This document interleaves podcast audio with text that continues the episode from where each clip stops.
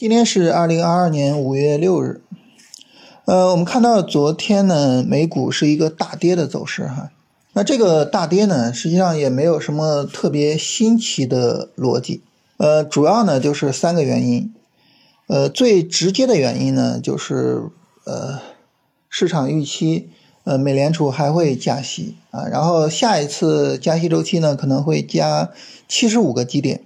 啊，就是这个加息的幅度会是非常大的，呃，那么这种加息呢，对于呃风险的产品来说，实际上就是一个利空啊，所以呢，股票市场就应声下跌。但这个呢，只是一个直接的一个原因啊，背后根本的原因呢，还是经济的滞胀啊，就是一方面是通货膨胀，另外一方面呢是经济的停滞。那么这两种情况下呢，其实你的无论是这个货币政策还是财政政策，其实都不太好实施，尤其是货币政策，啊，所以呢，这个滞胀呢是比较难以处理的一种经济状态。然后在这种情况下呢，呃，大家对于经济的未来，顺带着对于股市的未来是比较悲观的，这是根本原因。还有一个原因呢，就是从交易的角度哈。呃，一般来说呢，就是机构在做交易的时候啊，我们知道美股市场上机构资金是占据主要资金的。机构在做交易的时候，他们会去做对冲啊，比如说我买了股票，但是我使用其他的风险投资品去做对冲。如果股票是下跌的，那么其他的风险投资品是上涨的，哎，我可能我最终呢不怎么赔钱啊。我不赔钱的情况下呢，股票的仓位我也不用卖，是吧？呃，但是呢，这一次情况有点特殊啊。这一次呢，不仅仅是股票是下跌的啊，而且呢，债券、黄金等等的，就是传统的避险品种也是下跌的。这就导致呢，就对冲不好做，对冲不好做，那没办法，我就只好去抛售我的持仓啊。那当我们去抛售持仓的时候呢，其实它就会下跌。呃，这是一个交易上的原因，就整体上来说，就是找到了这么三个原因，啊，跟大家简单的分享一下哈，因为咱们也不做美股，就简单聊一聊。那受到这个美股的影响，同时呢，我们自己的经济形势其实也不是很好，现在全球的经济都比较困难，包括欧洲的通胀也是非常严重的哈。那么受到这个影响呢，我们今天是一个大幅度的低开，这个低开啊。一般我们会理解，就这不是一个好事情。但是呢，如果你准备今天买入，那低开呢，它就会变成一个好事情啊。首先一个，我们有一个比较低的成本，呃，第二个呢，对于我们做投机来讲呢，我们会比较重视效率。你重视效率的情况下，其实说白了哈，你就很希望能够分辨出来。你比如说我昨天选的那些超短的股票，哪一只股票？能够快速的涨起来。好了，那么今天的这个低开，今天大盘的下杀啊，尤其是今天中午大盘下杀的比较厉害，是吧？这两个地方其实就是试金石。啊，如果大盘大幅度低开，但是个股不低开，说明抗跌嘛。如果大盘呢大力度的下杀，但是呢个股不是大力度下杀，个股是。呃，能够扛住这个下跌，整体上在分时图上成为一个水平的走势，那这就说明这个股票呢就非常值得买。所以我们昨天呢是做了这个关于超短的买入计划，同时呢选了超短的股票。那在这些股票里边，其实你说你去买谁呢？就是买那些能够扛得住的个股啊，这是一个非常好的在。实时走势上精选个股的方法，啊，所以呢，低开也好，大盘的下杀也好，啊，并不完全是坏事啊。所以呢，这种情况下呢，我们就完成了这个超短的进场哈。当然，大家说呢，那今天这个市场这么弱，你去进超短会不会风险比较大呢？那么这里呢，我们就考虑，就是首先它有风险啊，甚至说呢风险比较大，但是我怎么控制风险呢？我是说，一有风险我就不做操作了吗？一有风险，我我我就完全空仓吗？这个事儿呢，我们就考虑哈。首先，你要做超短，就是三十分钟下跌做，是吧？那三十分钟下跌做呢，它总有大盘的力度小的时候，也总有大盘力度大的时候。所以这个时候，其实你就考虑，就是市场的风险是变大了，但是它有没有大到足够让我把仓位降到零的程度？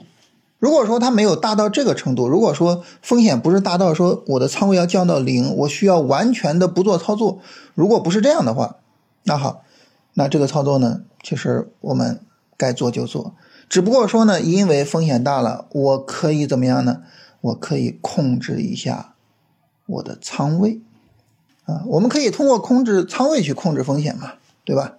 啊，风险大了，我仓位降下来就行了。但是呢，我该做还是做。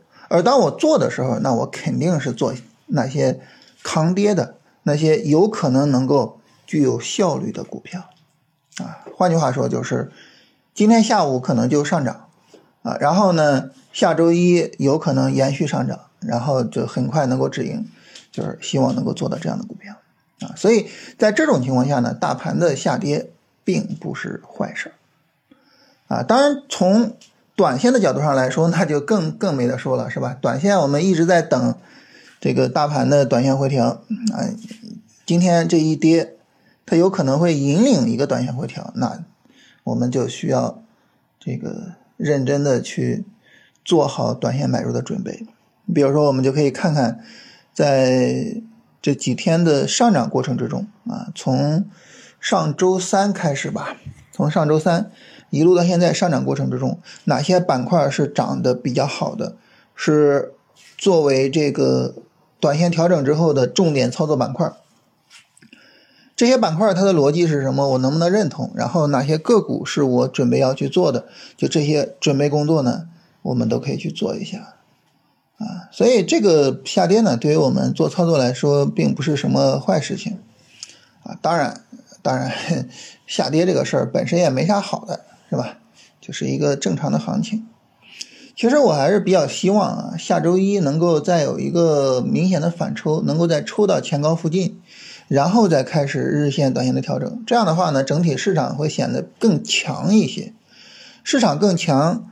我们做，我们后面做这个短线回调的，呃，价值也会更大啊。如果说呢，就就此展开短线回调的话，呃，就意味着整个上涨只有四天时间，时间有点短，其实这是不太好的一点啊。所以，当然这个市场怎么走，我们也管不着，是吧？我们只能等啊。所以做短线没得说了，就等下周市场走出来再说了。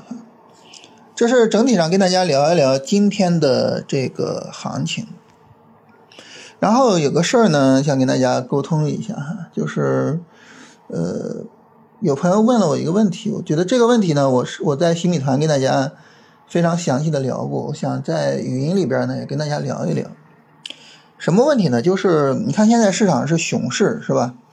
在一个熊市的市场环境下哈。我们可能都会或多或少的哈，都会产生怀疑自己的想法，怀疑自己的交易方法的这种想法，啊，很明显，这个对于我们是没什么好处的，所以，呃，想跟大家聊一聊这个方面，啊，因为其实说白了，人之常情哈，就是当行情好的时候，啊，当我赚钱的时候。每个人都觉得啊，我是股神，我我可可牛了。但是呢，当行情差的时候，当我亏损的时候，可能每个人都会非常的沮丧。嗯，你包括这个，可能现在看股票的人都少了，看股票节目的人也都少了。啊，能够呃很明显的感受到就是这么一种情况。所以这个时候，你说我产生对。呃，我的交易的怀疑，产生对我的方法的怀疑，其实都很正常。但是我们真正说我的方法到底行不行，我要不要坚持把交易做下去，坚持把这个方法用下去？我觉得呢，我们需要去考虑几个方面。首先，第一点就是我们需要去考虑这个亏损它所持续的时间。如果说呢，一个方法我坚持用十年，然后我是亏损的，那很明显是吧？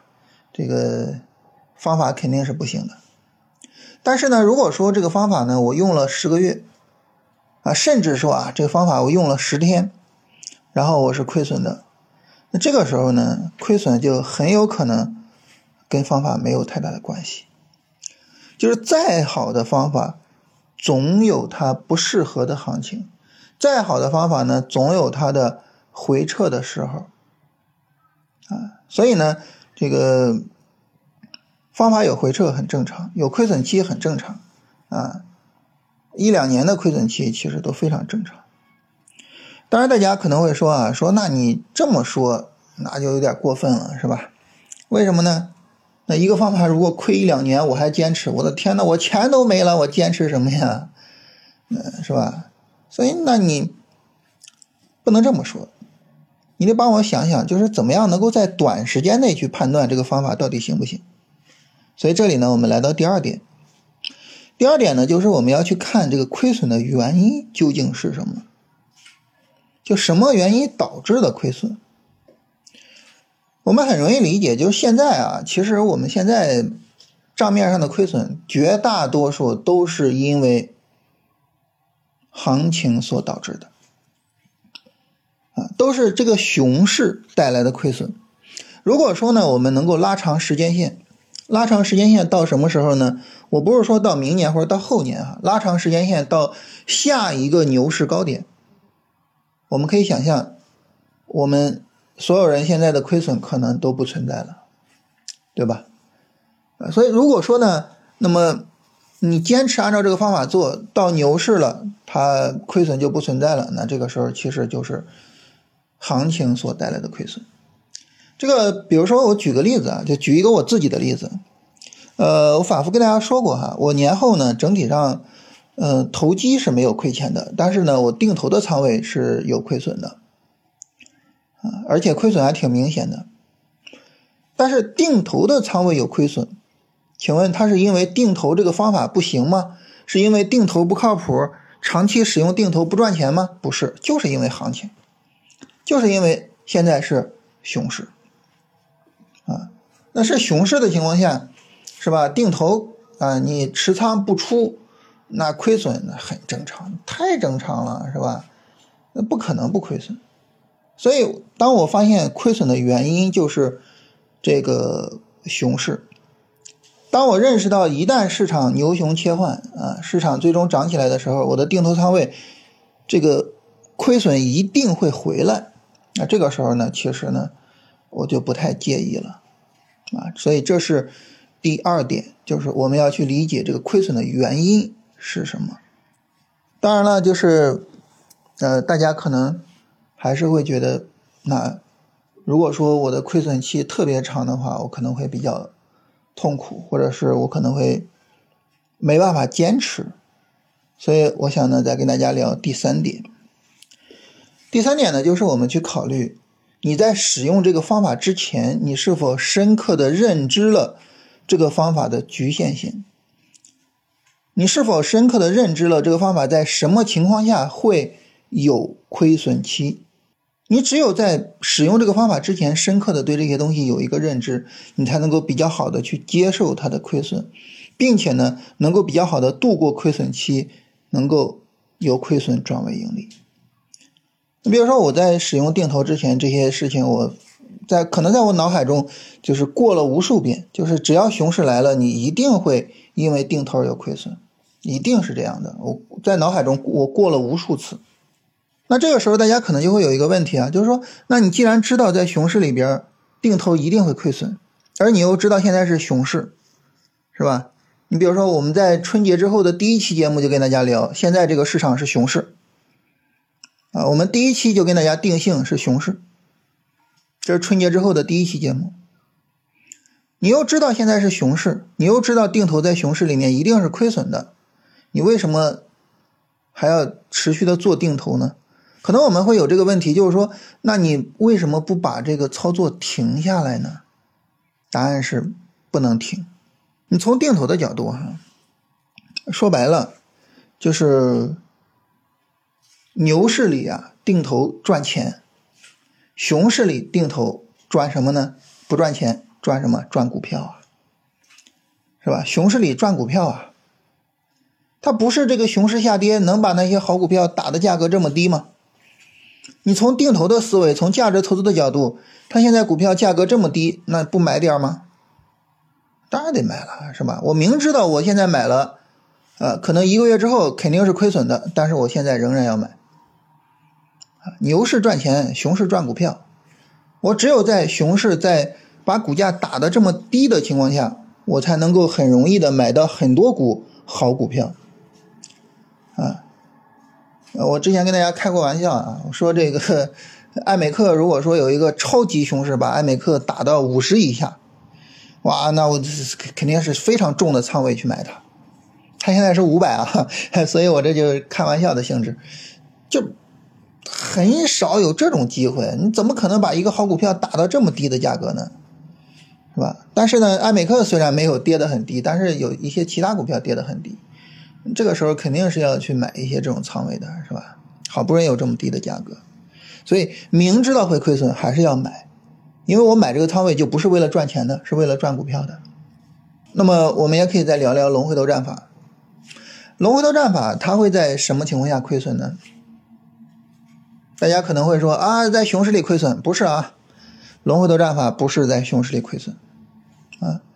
这个事儿呢，我跟大家聊过啊，就是我自己操作啊，你不包括咱们每天聊操作嘛，咱们短线操作不是每天都聊吗？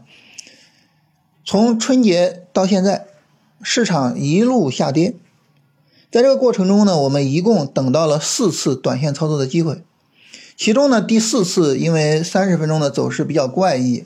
所以我们最终没有能够进场，因此呢，春节之后我们一共是有三次短线操作的机会做进场，这三次短线操作的机会其实都没有什么问题啊，都没有什么问题，然后呃不会出现大的亏损，同时呢，我们规避了春节之后所有的大跌，所以你说它在熊市里面一定不行吗？在熊市里一定会亏损吗？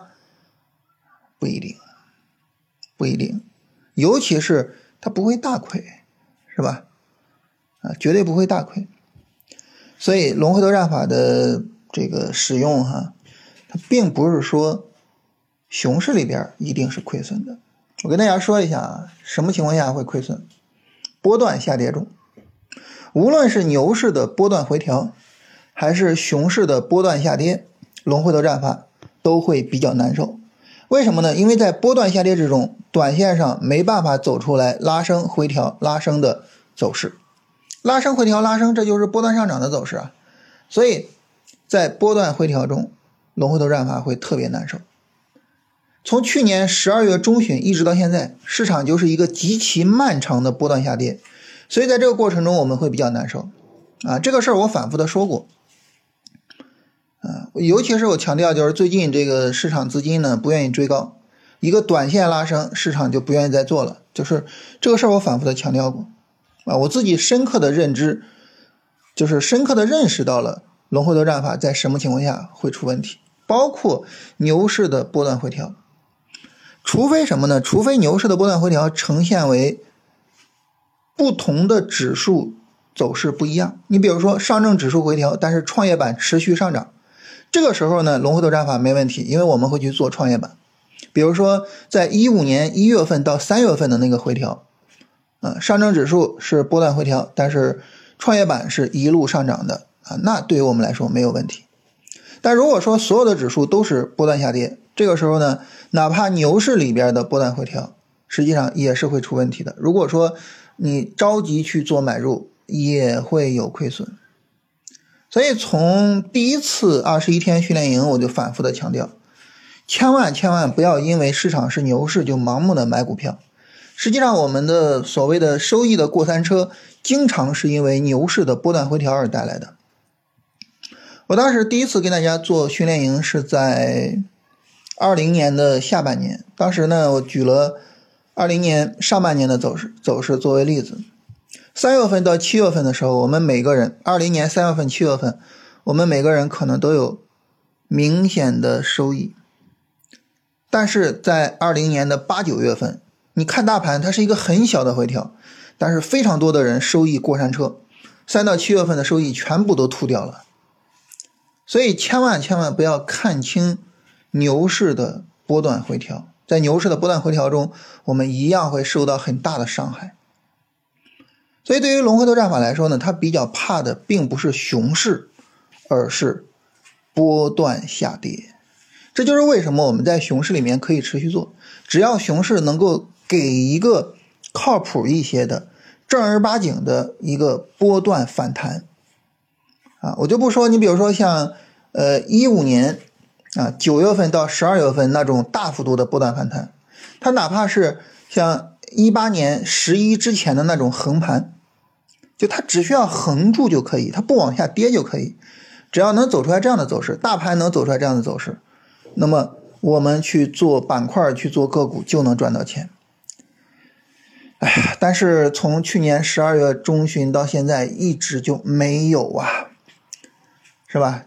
它就只有一些小波段反弹呀，所以那你怎么办呢？没办法，那这个时候只能怎么样呢？只能是不断的试错。只要大盘有短线的底台，我就去做，我就去看看它能不能走出来波段反弹。只要有底台，我就去做。我们只能这样不断的去试错。前面三次试错，最终呢行情不是很大，所以也不太容易出利润啊，当然也不会有什么大的风险。那么看看后面这一次试错啊，下周有可能能够走出来啊，看这一次试错最终市场能够走成什么样。所以就是对于我们的交易方法来说，对于龙回头战法来说，我也非常非常清楚啊，它的局限性在哪里，它在什么情况下会有亏损。但是那怎么办呢？没办法，还是一样。就是慢慢的把这个亏损期熬过去，只要在这个亏损期内我们没有损伤，啊，我们的子弹都能够保留着，我们能够熬到它的盈利期。尤其是当我们能够熬到牛市的时候，啊，因为牛市我们知道，其实说白了，所有的交易方法都赚钱，是吧？啊，那这个时候呢就没有什么问题了，嗯，所以在熬的过程中，那你怎么样呢？你说你你就不做吗？你就空仓吗？肯定不行，是吧？就该操作持续操作，啊，不要说啊，这个行情一不好了，行情不行了，亏损了啊，不做了，不要这样。为什么不要这样呢？因为行情呢起起伏伏，总是周期性的。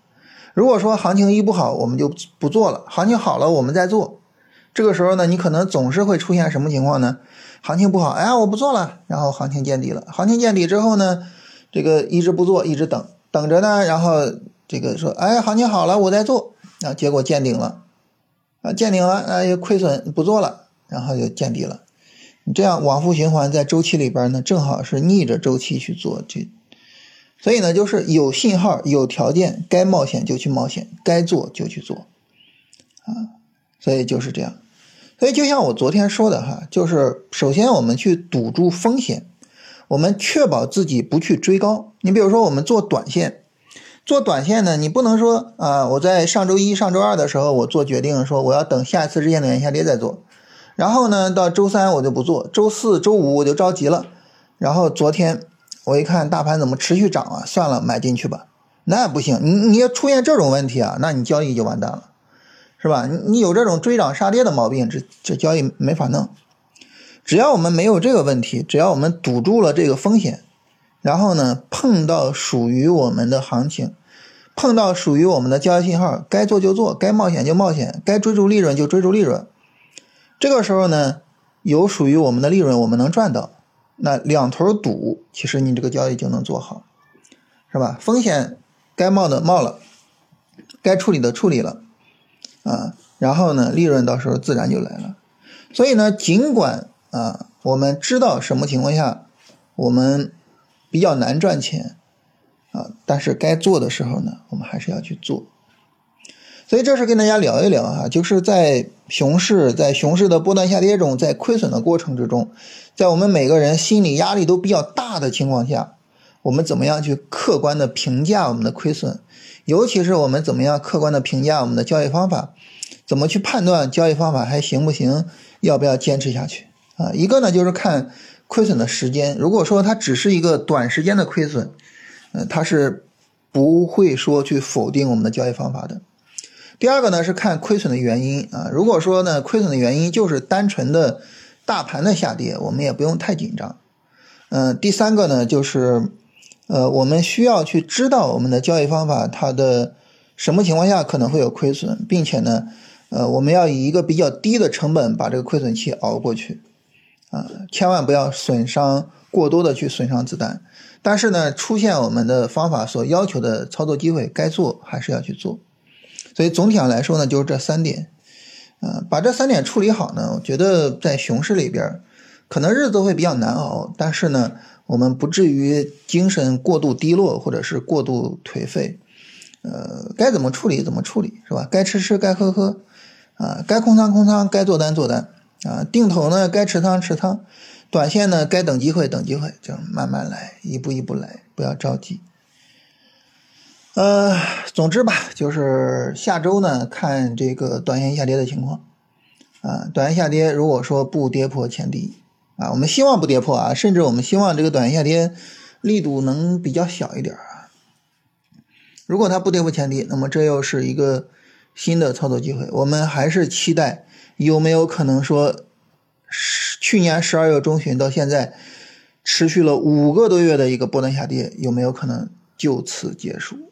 啊，还是非常希望它能够早点结束哈。这个我们熬的时间有点太长了，是吧？